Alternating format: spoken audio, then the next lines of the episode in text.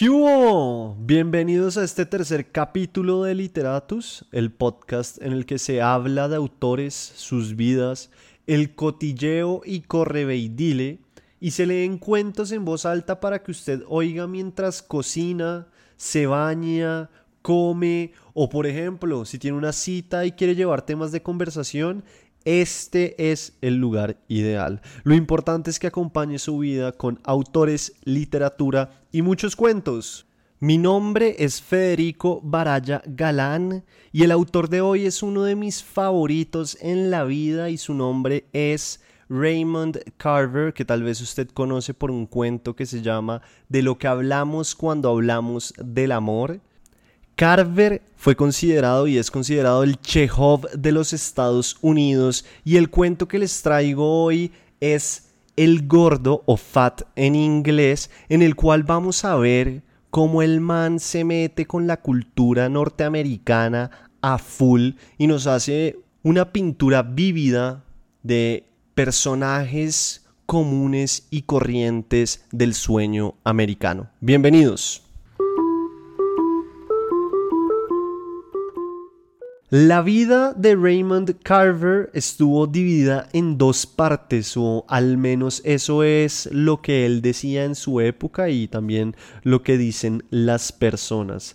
La primera etapa fue en la que le tocó durísimo y todo alrededor de él olía a desastre, alcohol y peleas. La segunda parte, ya la tinta por fin empezó a caer en papel que luego se publicaría. Carver nació en Clatskanie, Oregon en 1938. Su madre era mesera y su padre trabajaba en una serrería y la historia cuenta que el señor, es decir, el padre de Carver, tenía la habilidad de la narración oral o, mejor dicho, como se le diría en la cultura popular, el tipo era un cuentero. También sufría de depresión y, como si sufrir de depresión no fuera suficiente, era un bebedor empedernido, de esos que no se detenía sino hasta que quedaba inconsciente, como ese amigo que todos tenemos que no para sino hasta que se queda dormido. El padre Raymond Carver murió a los 53 años, muy joven, y todo eso le tocó vivirlo pues al autor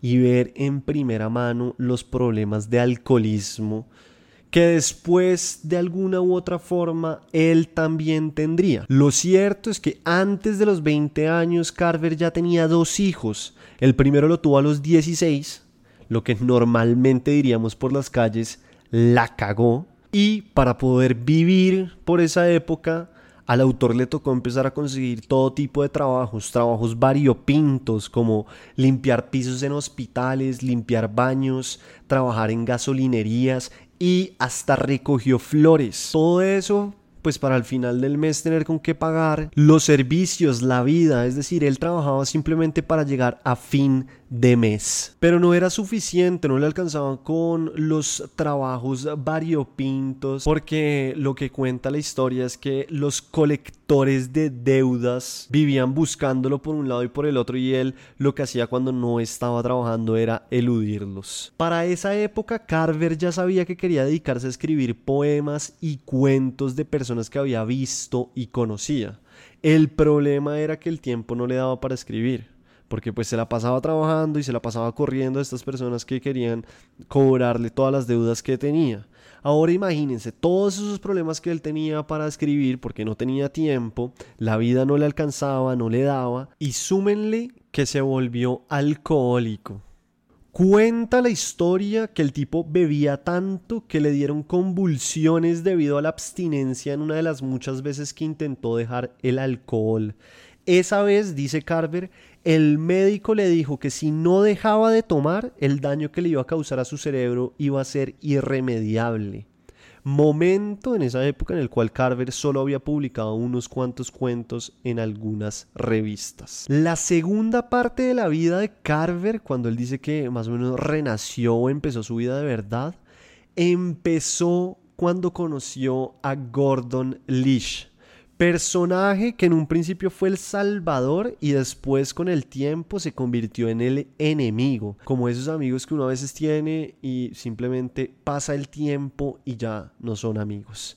Así le pasó a Carver, solo que lo de Carver pues fue un poco mucho más problemático para decir la verdad, porque la relación se dañó fue por temas artísticos que ya les contaré. El caso es que estos dos tipos se conocieron cuando Carver empezó a trabajar en una editorial de libros de ciencia, porque ahí Carver lo que estaba haciendo era dando tumbos de un lado para otro y acá llegó una editorial que más o menos ajustaba a lo que él quería en su vida, que era escribir, pero pues era una editorial que escribía sobre ciencia, o sea, nada que ver con él. El caso o el tema es que Lish también trabajaba en una editorial, no en una editorial de ciencia, pero trabajaba en una editorial y se conocieron. Y Lish al principio se sorprendió mucho de Carver porque primero le pareció que para el bagaje cultural, después de haber oído dónde había trabajado y las cosas que había hecho, era muy impresionante oír a Carver hablar de literatura como lo hacía. Y lo otro que impresionó mucho a Lish fueron los personajes que escribía Carver en sus historias. En palabras del editor, es decir, Delish, él decía que los personajes eran hillbillies of the shopping mall, algo así como pueblerinos de los centros comerciales. Y pues sí y no, toca entender que Lish tenía este tufillo intelectual que le hacía decir esas cosas y veía la realidad de una manera muy específica. Carver construyó en su obra muchos personajes cotidianos, con problemas diarios, y personajes que estaban rotos, que tenían problemas de alcohol, que tenían problemas con el amor, que eran violentos y demás.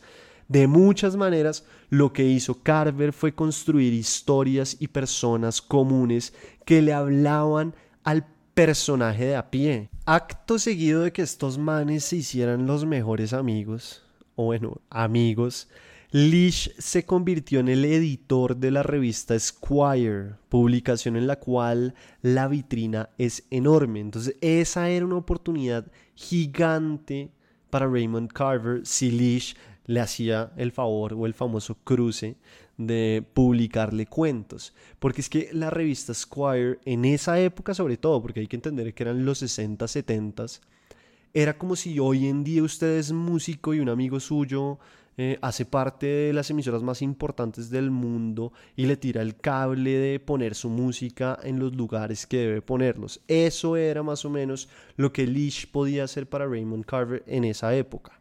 Y hay que entender que la revista Squire era una revista en la que regularmente publicaban autores como Hemingway, Squire fue y es todavía una revista cuya idea principal era promover un tipo de vida o un imaginario de el hombre hombre y por eso Ernest Hemingway fue de los primeros autores en publicar en esa revista y fue de las primeras personas que buscaron porque querían que él fuera la bandera de la revista. Entonces como pueden ver para Carver esta era una oportunidad enorme que él no podía desaprovechar y que Lish le iba a dar y le iba a ayudar mucho para convertirlo y también para que la gente supiera quién es Raymond Carver. Y hoy en día pues Carver está donde está de muchas maneras gracias a Gordon Leash. Entonces, Leash empezó a publicarlo. El primer cuento que le publicó a Raymond Carver fue Neighbors en 1971. Y hay que entender que Leash, además de publicarlo en la revista, le servía de editor, que aquí es cuando empiezan algunos problemas.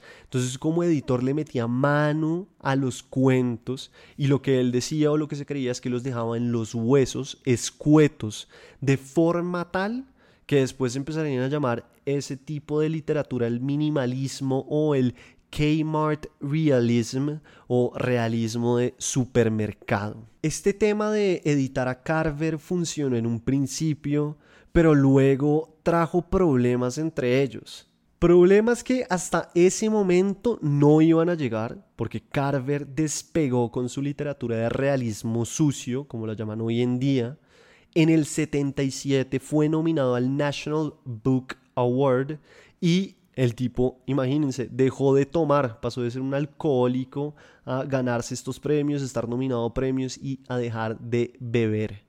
Por esto es que Raymond Carver dice que tuvo dos vidas, que estuvieron partidas así, cuando el tipo tenía que hacer todo tipo de trabajos para sobrevivir y ahora que empezó a escribir. Además, se separó de su primera esposa y se volvió a casar con la poeta Tess Gallagher. Ya en 1980 es que empiezan los problemas con Gordon Leash porque el tipo se puso a meterle mano dura a una nueva colección de cuentos que iba a publicar Carver, y cuando Carver recibió la edición final, se dio cuenta de que los finales eran distintos. Había frases que no fueron escritas por él. Imagínense esa locura sobre todo como escritor, el tipo después de quién sabe cuánto tiempo escribiendo estos cuentos, ajustándolos, ajustándolos, ajustándolos, ver que su editor le manda la última versión que ya van a imprimir y que ya están imprimiendo con todas estas correcciones que él nunca tuvo en su cabeza. Y eso no era lo peor, lo peor era que a Carver le daba pena pensar que sus amigos que habían leído las primeras ediciones iban a ver ahora estos nuevos cuentos que era lógico, él no había escrito de esa manera. Ahí, en ese momento, fue que la amistad se jodió. Finalmente, Raymond Carver murió el 2 de agosto de 1988, es decir, cinco años y dos días antes de que este, el que les habla, naciera. Pero hablemos de su escritura. En los 60 el man se dio cuenta de que no poseía la concentración para escribir novelas ni tampoco para leerlas. Es por eso, dice Carver, que se dedicaba a escribir poesía y cuentos y todo lo resume en una frase famosa que él dijo que es que los cuentos y la poesía le permitían entrar y salir rápido. No hay tiempo por perder en estos géneros. Un cuento que me parece importante para hablar sobre la lógica que veía Carver detrás de los cuentos es Put Yourself in My Shoes, que es un cuento en el que Carver retrata lo difícil que es escribir cuentos y se burla un poco de esa lógica detrás de la gente que piensa que los escritores lo único que necesitan es oír historias o anécdotas que ya les van a permitir sentarse a escribir, ¿sí? como la típica que le dicen al escritor, yo le tengo a usted una historia que tiene que escribir. Bueno, ese cuento, Put Yourself in My Shoes, se trata de muchas maneras sobre eso. El cuento tiene un personaje principal que dejó su trabajo para dedicarse a escribir y la novia lo convence de ir a visitar a las personas que les habían arrendado el que era su hogar. El caso es que cuando llegan, se presentan, las personas le empiezan a decir al personaje principal que le tienen unas historias que seguramente él podrá convertir en un cuento o en una novela increíble. Y es tan chistoso, tan curioso que le dicen que se necesita un Tolstoy para narrar bien lo que ellos tienen para contarle. El caso es que la historia, una de las historias, por ejemplo, que le tiran es que el señor de la casa conoce a un tipo que dejó a su esposa por un adolescente de 17 o 18 años y hacía poco decidió contarle a su esposa pues que se iba de la casa para irse con esta eh, adolescente.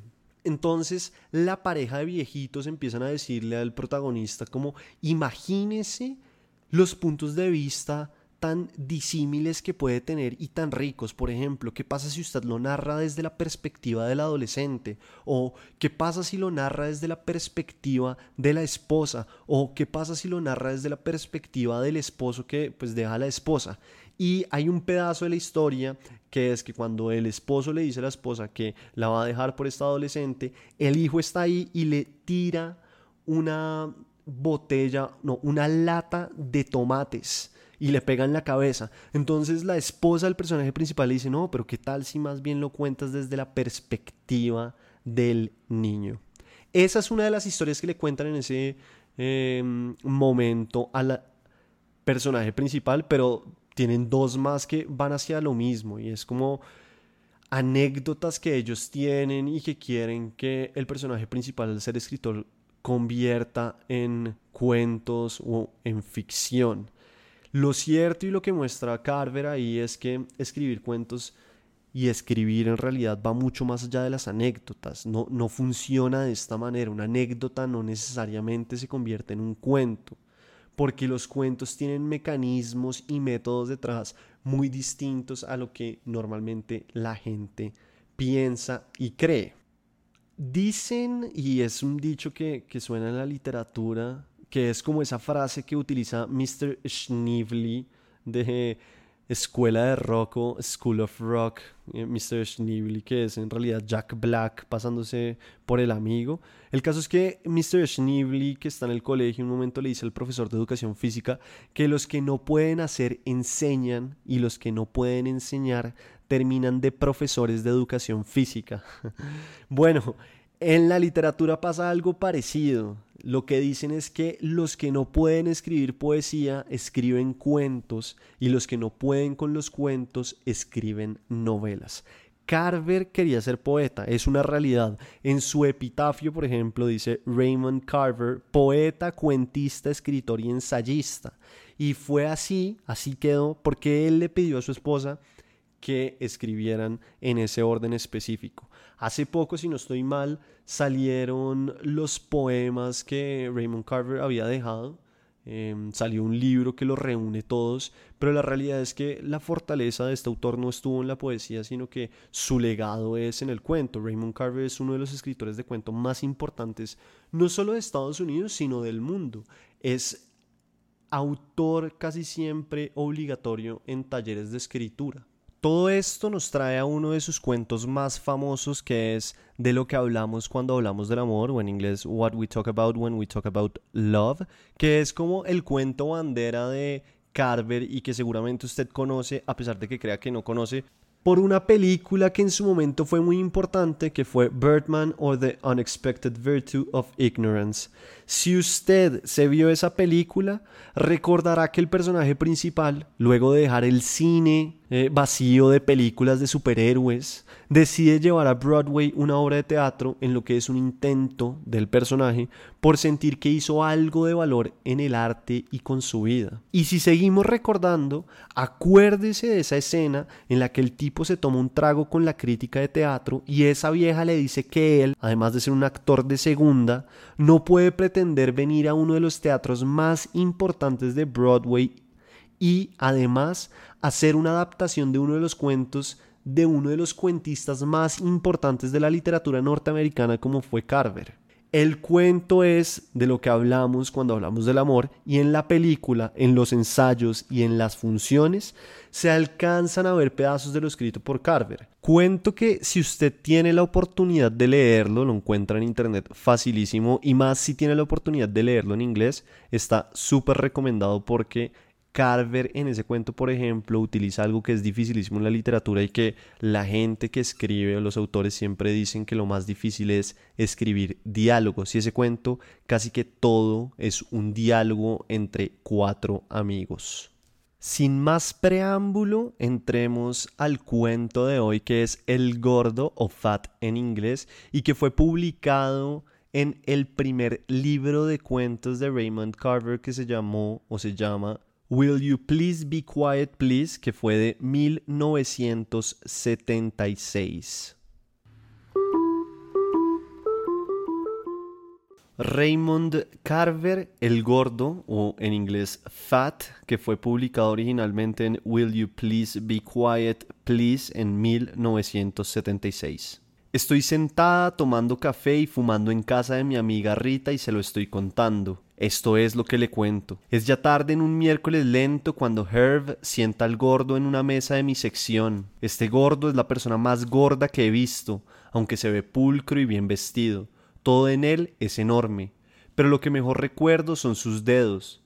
Me doy cuenta por primera vez cuando me detengo en la mesa cercana a la suya para atender a la pareja de ancianos. Sus dedos son tres veces más grandes que los de una persona normal, largos, gruesos, cremosos.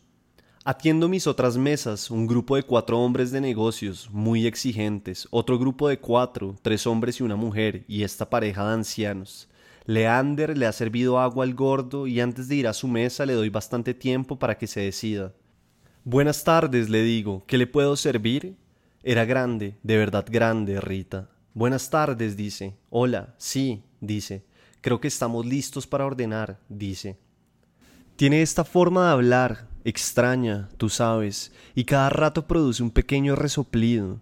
Creo que empezaremos con la ensalada César, dice, y después un plato de sopa con pan y mantequilla extras, si me hace favor. Chuletas de cordero, creo, dice, y papa al horno con crema agria. Luego veremos lo del postre. Muchas gracias, dice, y me entrega el menú. Por Dios, Rita, esos sí que eran dedos. Me apresuro a llegar a la cocina y le entrego la orden a Rudy. La toma con una jeta que para qué te cuento. Ya conoces a Rudy. Rudy es así cuando trabaja. En el momento en que salgo de la cocina, Margo. ¿Te conté de Margo? La que persigue a Rudy. Margo me dice, ¿quién es tu amigo el gordo? De veras que es un gordinflón. Eso tiene que ver, seguro tiene que ver. Preparó la ensalada César en su mesa. Él observa cada uno de mis movimientos a la vez que unta pedazos de pan con mantequilla y los pone a un lado, y todo el tiempo suelta ese resoplido. De todos modos, estoy tan nerviosa, o lo que sea, que derramo su vaso de agua. Lo siento muchísimo, le digo. Siempre sucede cuando uno tiene prisa. Lo siento mucho, le digo. ¿Está usted bien? Le digo. Le diré al muchacho que limpie de inmediato, le digo. No importa, dice, está bien, dice, y resopla. No se preocupe, no hay cuidado. Sonríe y hace una señal con la mano mientras me dirijo hacia donde está Leander, y cuando regreso a servirle la ensalada, veo que el gordo se ha comido todo su pan con mantequilla. Poco después, cuando le traigo más pan, se ha terminado su ensalada. ¿Sabes de qué tamaño son esas ensaladas, César? Es usted muy amable, dice. El pan está maravilloso, dice. Gracias, le digo. Bueno, está muy rico, dice. Lo decimos en serio. No siempre disfrutamos de un pan como este, dice. ¿De dónde es usted? le pregunto. No creo haberlo visto antes, le digo. No es la clase de persona que puedes olvidar, agrega Rita. De Denver, dice. No digo nada más al respecto, aunque tengo curiosidad. Su sopa estará lista en unos minutos, le digo, y me retiro a poner los toques finales a mi grupo de cuatro hombres de negocios muy exigentes. Cuando le sirvo su sopa veo que el pan ha desaparecido otra vez. Justo se está metiendo el último pedazo de pan en la boca. Créame, dice, no siempre comemos así, dice. Tendrá que disculparnos, dice. Ni lo mencione, por favor, le digo. Me gusta ver a una persona que disfruta de la comida, le digo. No lo sé, dice. Supongo que podría llamársele así, y resopla. Se arregla la servilleta, entonces levanta su cuchara. Dios mío, qué gordo es, dice Leander. No puede evitarlo, digo. Así es que mejor cállate. Le pongo otra canasta de pan y más mantequilla. ¿Qué tal estaba la sopa? Le digo. Gracias, buena, dice. Muy buena. Se limpia los labios y se da unos golpecitos ligeros en la barbilla. ¿Hace calor aquí o es mi impresión? dice. No, hace calor aquí, le digo. Tal vez nos quitemos el saco, dice. Adelante, le digo. Una persona debe sentirse a gusto. Es cierto, dice. Eso es muy, muy cierto, dice.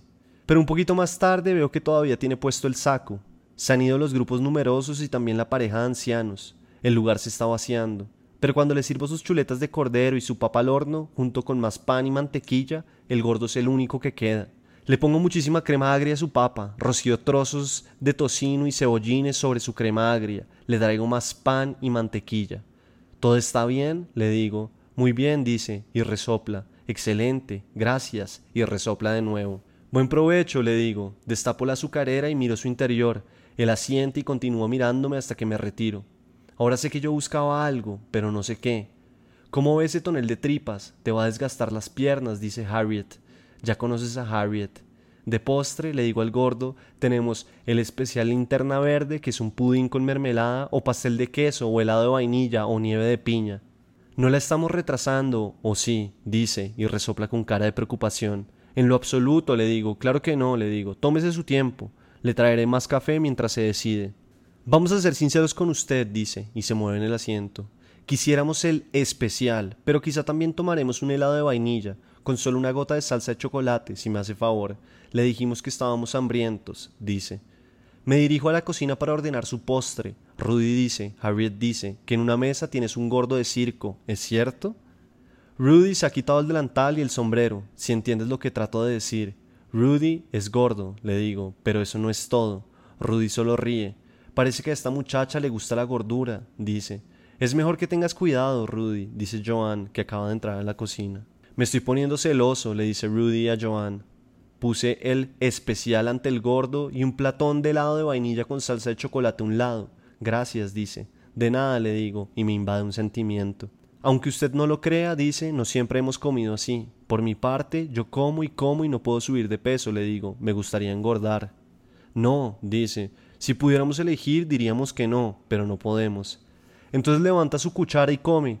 ¿Qué más? dice Rita, encendiendo uno de mis cigarrillos y acercando su silla a la mesa. Esta historia se está poniendo interesante, dice Rita.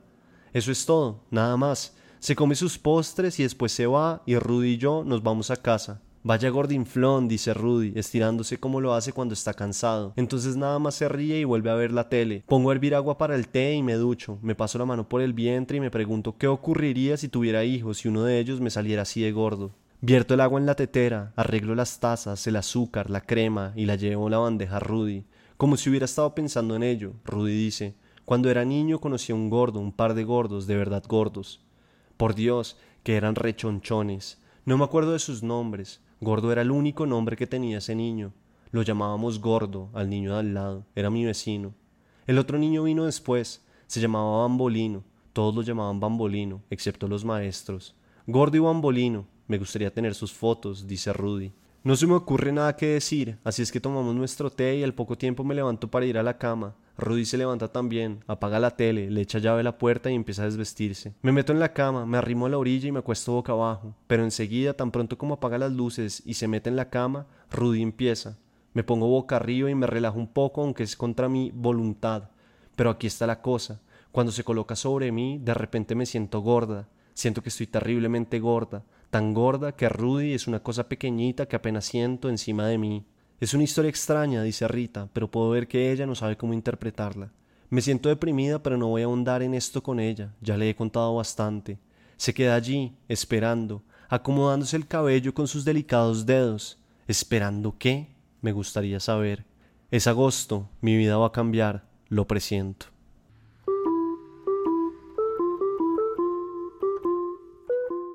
Este tercer capítulo de Literatus, en el que hablamos de Raymond Carver y leímos su cuento El Gordo o Fat en inglés, fue gracias a Chocolatra, los mejores ponqués, cupcakes y brownies melcochudos de Bogotá, Colombia y el mundo. Ordénelos ya mismo si puede. Recuerden seguir el podcast desde Spotify y si tienen alguna duda o quieren hablar de algún autor o tienen algo que decir sobre este podcast de literatura y de autores, ya saben, me pueden encontrar en Twitter como arroba Federico Baraya. Eso fue todo por esta ocasión. Nos oímos en el siguiente episodio para saber más de autores, sus vidas fantásticas y oír cuentos que nos llenen los días y el alma de pura literatura. Yo soy Federico Baraya Galán y esto fue un nuevo episodio de Literatus.